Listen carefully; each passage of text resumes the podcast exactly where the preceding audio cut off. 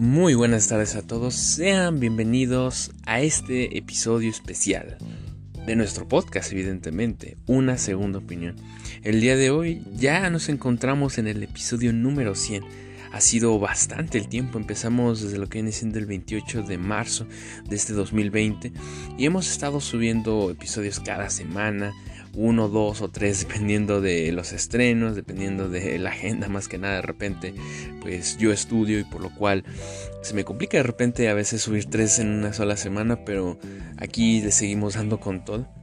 Y la verdad estoy muy agradecido con la audiencia, aquellos que se toman su tiempo, amigos, conocidos, o tú que tal vez no me conozcas, pero que te has pasado tu tiempo aquí escuchando, se hace un episodio, o incluso si llegaste a este por el título de las mejores películas, sin duda alguna se ha pasado bastante de tiempo, desde que comenzó el año, desde que hemos visto estrenos, películas buenas, malas, un poco de todo, la verdad. Y es por eso que en este episodio especial eh, haré dos cosas. Uno, eh, haremos este análisis de las 10, que, 10 mejores películas que son para mí las que han salido en este año, así como unas tres recomendaciones particulares de algunas que no he visto pero he oído cosas bastante buenas o que en su efecto aún no se han estrenado pero que pintan para ser de esas últimas joyitas de este año.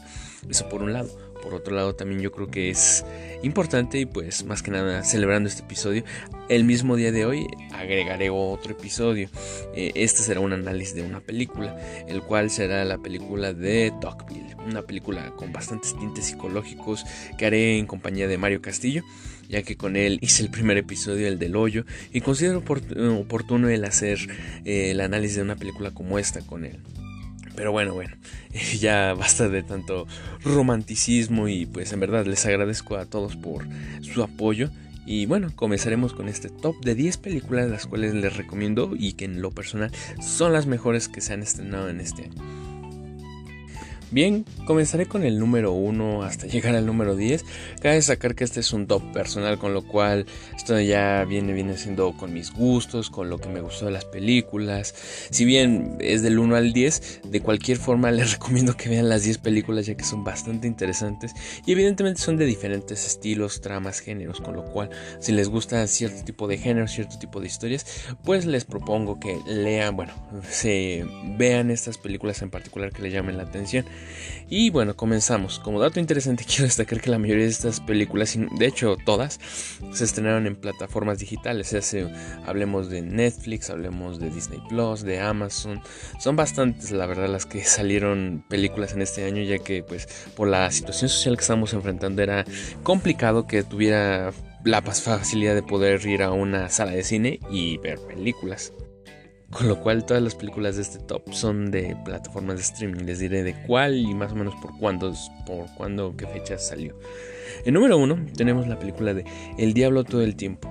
En lo personal me fascinó la película porque tiene tantos elementos que la hacen muy rica y evidentemente tenía que estar sí o sí en este top. De igual forma ya le hicimos análisis.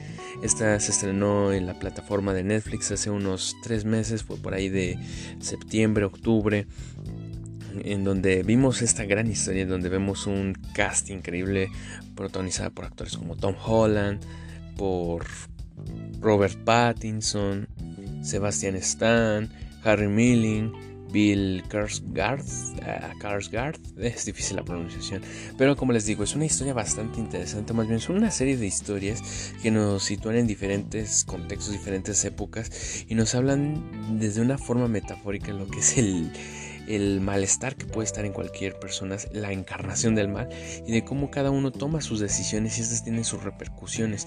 Me recordó bastante en su momento a lo que viene siendo Pulp Fiction, evidentemente con otras tramas y otros giros, pero ese estilo artístico, ese, esas escenas un poco violentas en ocasiones, sin duda algunas, es increíble y en verdad que espero que este, esta reciba bastantes premios ya que se dice que no, no apunta a muchas nominaciones ni de premios BAFTA, Oscar, Critic Choice Awards, con lo cual me llama la atención ya que para mí tal vez es por cuestiones de gusto, pero fáciles de ese top 5 de que sí son de las mejores del año. Algunos la llaman sobreestimada, algunos que no vale la pena, sin duda alguna vale la pena, eso sí se los puedo decir. En segundo lugar tenemos la película de Mank la cual se acaba de estrenar hace unos días, semanas, dependiendo de cuando esté escuchando esto. Se acaba de estrenar los primeros días de diciembre de este año y dejó bastante de qué hablar, siendo una producción bastante llamativa por la fotografía, el estilo artístico, por la increíble actuación de Gary Oldman. Sin duda alguna, esta sí o sí va a ser de esas películas que van a llevarse un buen de Oscars un buen de premiaciones de BAFTA, incluso la Palma de Oro, quién sabe, es muy bueno el estilo.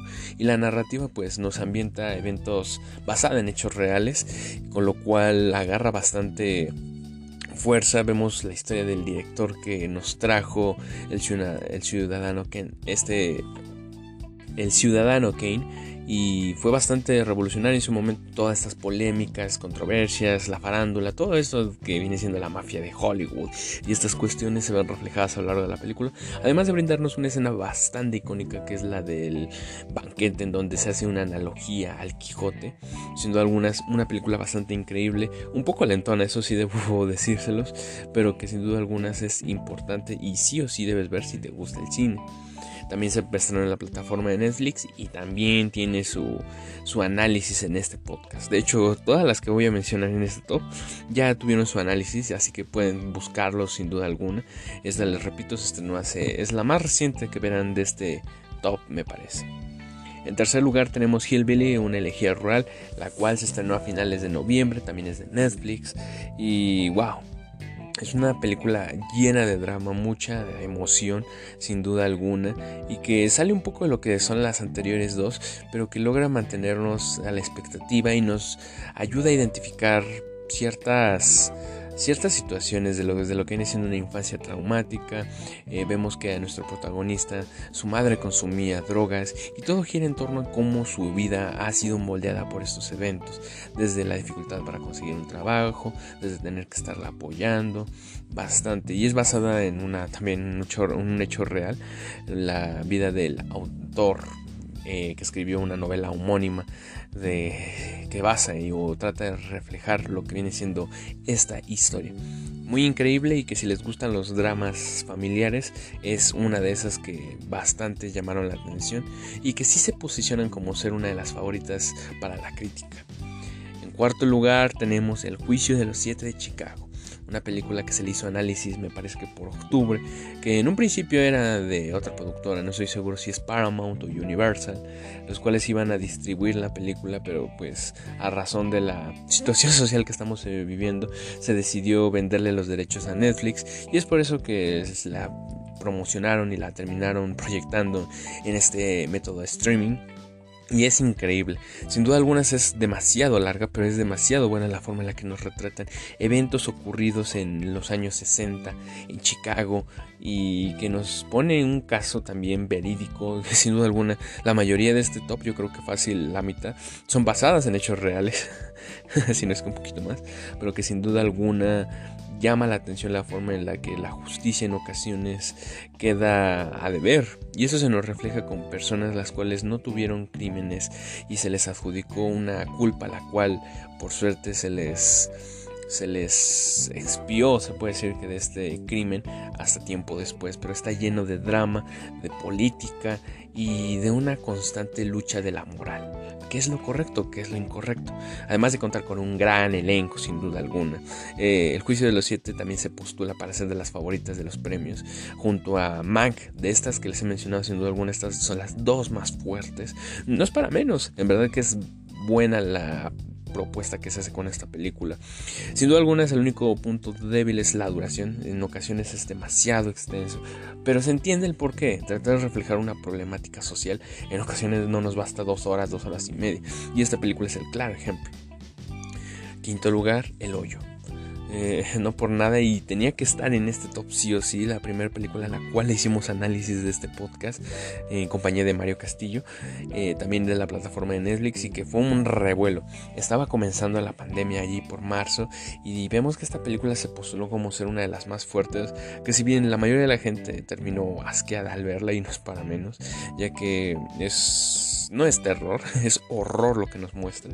Mucho sadismo, un experimento social que ocurre cuando la gente la encierras y tiene que convivir con la gente y no tiene los recursos, comida, un elemento tal vez un poco explotado en el aspecto psicológico, social en las películas de este estilo, pero que nos da bastantes reflexiones. Esta sí es una de esas películas que no van a tener muchos premios ni nominaciones y aquellos que tuvieron son muy independientes debido a que pues sí es una película muy pesada de ver. Esa sí no se la recomiendo a cualquiera y nos maneja mucha ciencia ficción.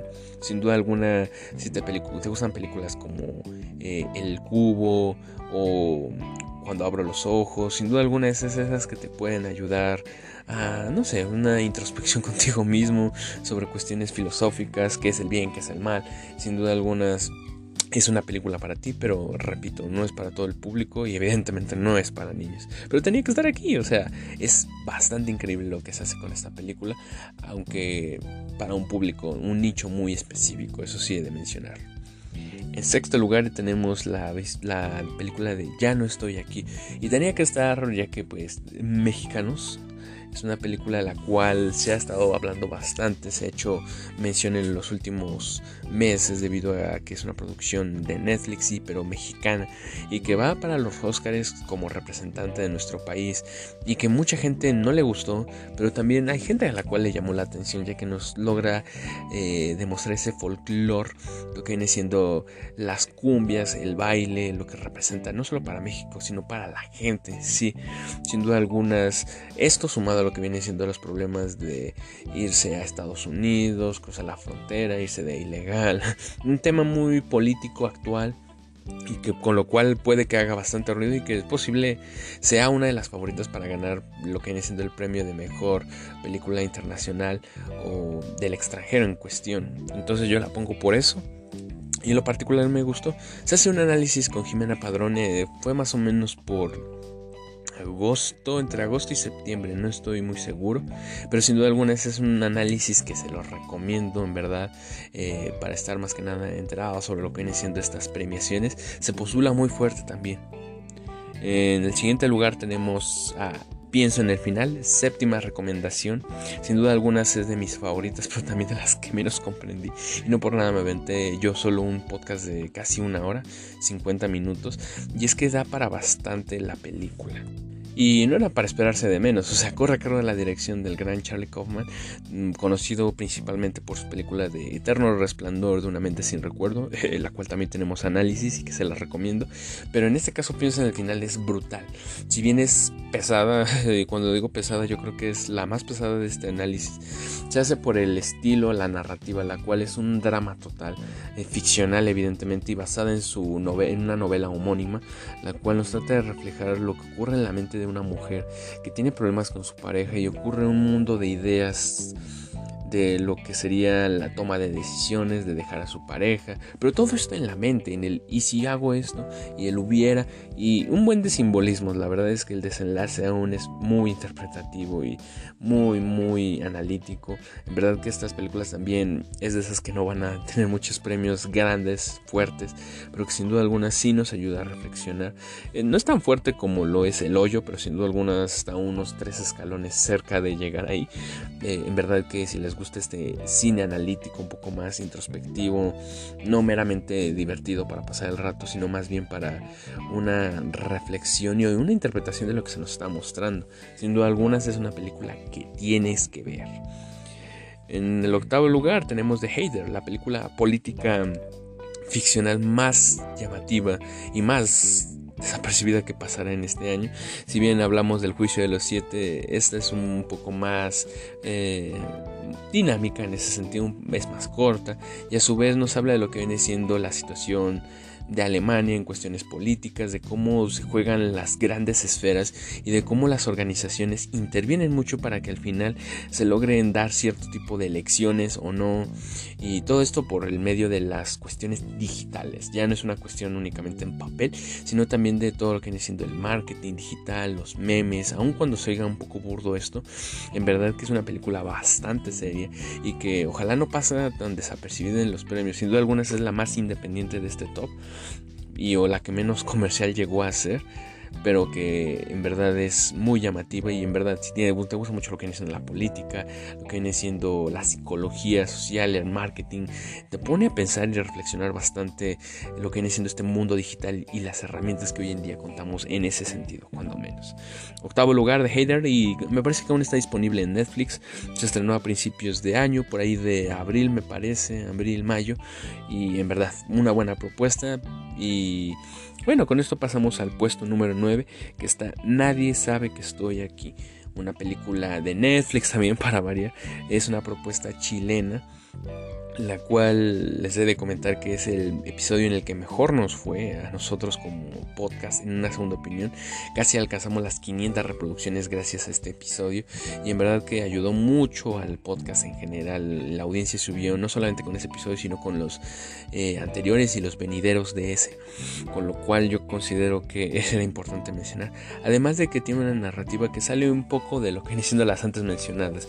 No hablamos de datos biográficos ni hechos reales ni ciencia ficción o cuestiones políticas. En esa ocasión es un drama que nos habla de la historia de un hombre el cual ha sido engañado, el cual él era un chico muy talentoso cuando era un pequeño infante y le robaron su voz. ¿En qué sentido? En que él cantó muchas canciones y sin embargo otra persona le se adueñó de ese derecho y vemos que de grande pues sale a la luz que él es el verdadero intérprete de todas estas grandes canciones. Con lo cual yo considero que en verdad es llamativo además de que tiene un soundtrack increíble. Cuando menos la canción principal que es Nobody Knows I Am Here en verdad se la recomiendo. Sale eh, este actor no sé si lo recuerden Jorge García, que también sale en la serie, o salía en la serie de Lost interpretando a Harley, y que si bien no tiene muchos diálogos, logra transmitirnos bastante emotividad en muchas escenas, y que tiene un desenlace llamativo. Eso he de comentar, es un poco lenta la película, no tanto como lo que viene siendo, pienso en el final, o el juicio de los siete, pero que sí toma su tiempo para lograr desarrollarse. Aún así considero que es una buena película, incluso para ver en estas fechas de familia. Es fácil identificar su caso de músico como el de muchos otros, y más aquí en Latinoamérica, que han habido cientos de casos similares en donde no hace justicia en ese sentido. Pero bueno, no quiero hacerles más spoilers, eso sí, se las recomiendo. Finalmente, pero no menos importante, hemos llegado al número 10, que es La vida ante sí que es una de las últimas películas que ha recibido análisis, fue hace aproximadamente un mes, es una producción francesa, la cual fue bastante llamativa, de hecho yo no esperaba que tuviera tanto auge el episodio y aún así tuvo un buen recibimiento que nos refleja la vida de una mujer prostituta la cual tiene que cuidar a un chico el cual se quedó sin familia, que no tiene hogar, que en un principio no congenian mucho, pero de igual forma pues termina siendo eh, una buena amistad la que se genera. Es una película que es dinámica, se siente bastante ágil. De hecho, empecé a verla y hay un punto en el cual la historia se hace muy corta. Dura más o menos dos horas, si no mal recuerdo, y fue bastante dinámica, pero les he de comentar que es extraño, acaba de una forma muy abrupta y el desenlace uno se lo ve venir, pero es bastante emocional. Y es por eso que la pongo hasta el final, porque fue buena, pero Insisto, al igual que lo dije en ese análisis, le faltó algo a la película. Un destello, un boom, ya que si bien lo que maneja la película son bastantes temas, hay algunos que no logran concretarse o que si bien el desenlace no nos da para una interpretación que vaya más allá de esto. Con lo cual la dejo hasta aquí, pero que es una propuesta bastante llamativa. Así que haciendo una recapitulación y ya teniendo estas 10, eh, les quiero comentar que cada uno de estos episodios ya están en el podcast. Así que si ponen una segunda opinión, el diablo todo el tiempo, este, piensa en el final, este, The Hater, lo podrán encontrar y en verdad les recomiendo que las chequen. Son de las mejores películas y como bien comenté, muchas de estas tendrán múltiples nominaciones a premios desde los más top, como bien puede ser un premio BAFTA, un Oscar, un Goya, hasta los más independientes, los Satellite Spirits, eh, Critic Choice, bastante va a haber en verdad. Yo creo que cuando menos de estas 10 habrán unas 3 o 4 que lograrán llegar a los premios más altos y que cuando menos la mitad o un poco más sí lograrán tener sus nominaciones y premios aun cuando sean un poco más independientes. Recapitulando, en primer lugar, El Diablo todo el tiempo, esa que tienes que ver sí o sí, al igual que la segunda, Mank. En tercer lugar tenemos Hillbilly, una elegía rural. En cuarto, El juicio de los siete de Chicago. Quinto, El Hoyo. 6, Ya no estoy aquí. 7, Piensa en el final. 8, The Hater. 9, Nadie sabe que estoy aquí. Y 10, La vida ante sí. Estamos ya a finales de diciembre y es evidente que se amplió la, la recepción de películas para muchos premios debido pues, a, la situación social que estamos enfrentando, este distanciamiento por la pandemia, con lo cual es normal ver que aún se van a seguir aceptando algunos estrenos. Y es aquí cuando quiero comentarles de algunas películas las cuales o no he visto o no he hecho análisis o que evidentemente sí tendrán su análisis pero aún no se estrena. Y se los menciono para que pues se den una chica en el podcast más adelante o por si gustan otras películas que no están aquí mencionadas y que pueden tomar en consideración. Pero bueno, voy a darles unas cinco propuestas y les hablaré un poco de qué van las películas o de por qué considero que deberían verlas, se hace que ya salieron o que se van a estrenar. Igual, si va a tener un análisis, se los comentaré. En primer lugar, bueno, antes, antes de empezar, cabe destacar que el orden no involucra nada. Eh, si les digo la primera no es que sea la más importante, simplemente es como lo voy teniendo aquí anotado, ¿ok? Entonces siéntanse en libertad de ver o no ver lo que quieren, como recomendación, evidentemente. En primer lugar está la película de Tenet, que corre a cargo de la dirección de Christopher Nolan. Se agostó, se estrenó en agosto y por desgracia se estrenó en cines. Y digo por desgracia porque le fue mal, muy mal a la película en taquilla. Y era para esperarse, no, los cines no están con toda su capacidad. Y pues fue una película bastante cara, la cual costó cerca de 200 205 millones de hacer. Ahora, si le agregamos esto a la distribución, al marketing, yo creo que unos 150 más se pueden agregar fácil a la cifra.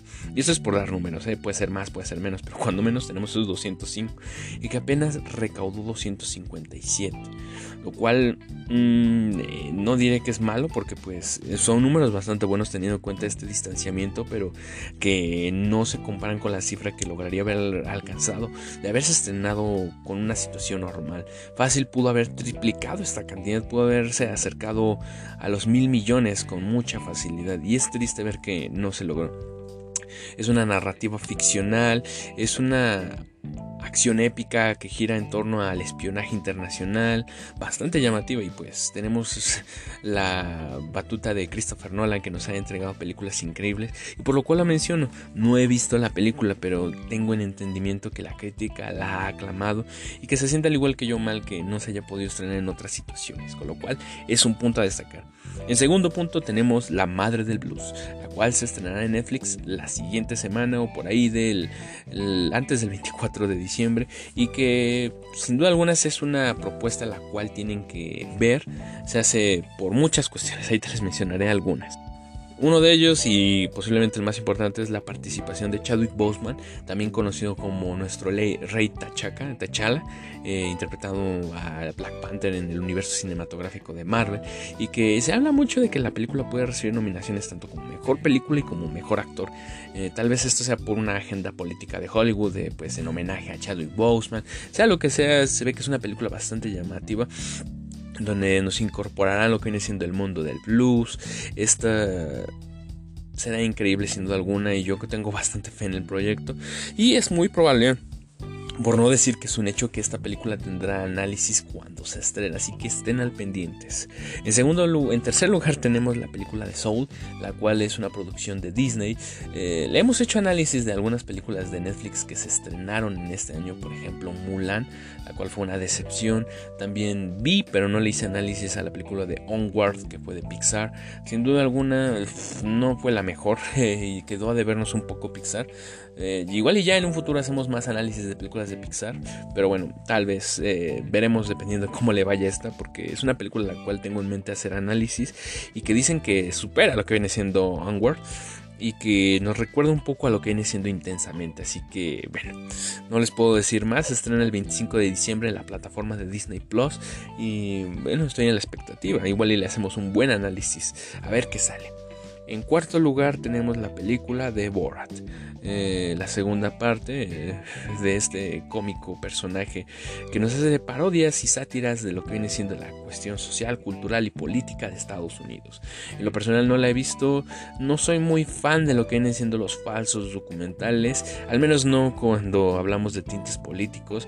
Hay series de ese estilo que me gustan como The Office, pero esta sí como que no me llamó bastante la atención, además de que pues eh, siempre hablar de política es complicado y ahora para un análisis pues la verdad que a lo mejor hubiera dado buenas visitas, pero en lo particular no me sentía atraído. Sin duda alguna hay mucha gente que le gustó la primera parte de Borat. Esta segunda dicen que es buena, no supera la primera, pero aún así es llamativa. Si te gustó la primera, deberías de verla, no sé qué estás haciendo. Finalmente, eh, como quinta sugerencia es la película Cielo de Medianoche, la cual también se estrenará en Netflix a finales, eh, pasando las navidades, y la cual aún no estoy seguro de si hacer el análisis. La crítica dice que le va a ir bastante bien, eh, cuando menos en mi calendario de películas no la tengo contemplada del todo, pero en dado caso de que vea, vea que es buena, le haré su respectivo análisis. No he visto mucho la información ni tráiler porque dicen que es una película prometedora, pero no hay tanta información, con lo cual con pinzas esta última recomendación. Es posible que tenga un análisis, si no, ya lo veré a lo largo del mes. De cualquier forma, es una propuesta llamativa y que la crítica le ha estado o basando, o bien dicen que va a ser buena, que no. La verdad es que hay que esperar aún. Sin embargo, yo creo que es una película la cual hay que tener ahí el pendiente, por si acaso. Y bueno, con esto ya hicimos una reflexión de las que para mí son las 10 mejores películas del año o que se nos presentaron entre comillas, ya que pues en sí tuvimos dos meses de cine presencial, lo que fue enero y febrero. A partir de marzo pues por la pandemia se dio el distanciamiento, se cerraron los cines, si bien se han reabierto muchos de ellos, es con aforo mínimo y las películas que proyectan pues dan que desear la mayoría, dan a desear mucho. Pero bueno, con esto estaríamos ya cerrando lo que viene siendo este análisis de las mejores películas. Y en verdad les quiero agradecer, ya estamos en el episodio 100. Eh, hemos pasado por muchos análisis y he traído a muchos amigos, conocidos, personas que les gusta el cine o que han tenido algo que contar con películas, tanto estrenos como películas clásicas, icónicas del cine, algunas que no son tan buenas pero que también nos permiten reflexionar. Sin duda algunas, esto es lo que de esto se basa este podcast, una segunda opinión, la opinión de su servidor, la cual no es una verdad absoluta, pero es mi verdad y espero haberlos entretenido, haberlos hecho reflexionar, un poco de todo, la verdad. Y bueno, les comentaba que va a haber otro episodio, va a ser de la película Dogville, la cual va por ahí, bueno, no quiero decir que es como el hoyo, pero sí tiene un estilo más de introspección, sí es un poco más psicológico, mucho de la psicología social más que nada, un enfoque de psicología social de los grupos, es una película que se da para bastante, es de Ari Aster, este cineasta un poco independiente, pero que nos ha dado películas llamativas, con lo cual les recomiendo que vean sí o sí ese episodio, va a estar bastante llamativo y va a ser un poco más largo de lo que habitualmente les tengo acostumbrados en el podcast, pero que sin duda alguna les gustará. Y por último, pero no menos importante, les recuerdo que bueno, les recuerdo y les comento. En nuestra página de Instagram publicamos cosas y a su vez está activo un sorteo, un sorteo en el cual vamos a regalar una suscripción para alguna plataforma de este entretenimiento. Así que en verdad participen en la dinámica, es muy fácil. Tienen que checar nuestros episodios, mandarnos capturas de que los están escuchando, seguir la página, compartir las publicaciones. Eh, de cualquier forma voy a estar subiendo a las historias en estos días el, el giveaway el post para que lo chequen y puedan participar. Pero bueno, esto fue lo mejor del cine, entre comillas. Esperemos que este 2021 ya se pueda volver a los cines, cuando menos ya un poco más controlado. Y eso, que se liberen más películas buenas. Si bien este año tuvimos buenas películas, podemos compararlo con lo que fue el 2019 y nos quedan a deber, la verdad. Recordemos el 2019 en donde se nos presentaban películas como Parásitos, Joker. Eh, historia de un matrimonio, en verdad que fue un gran año. Eh, teníamos también a Tarantino con Había una vez en Hollywood, eh, esta película de Scorsese, ¿cómo se llama? bueno, no me gusta mucho Scorsese, así que para qué se los comento. Pero en fin, con esto estamos llegando al final de este podcast. En verdad les agradezco por estos 100 episodios. Y bueno, hay que seguir a ver hasta cuándo hasta cuándo y cuántos episodios logramos llegar. Sin más, me despido de ustedes. Tengan un excelente día. Hasta la próxima.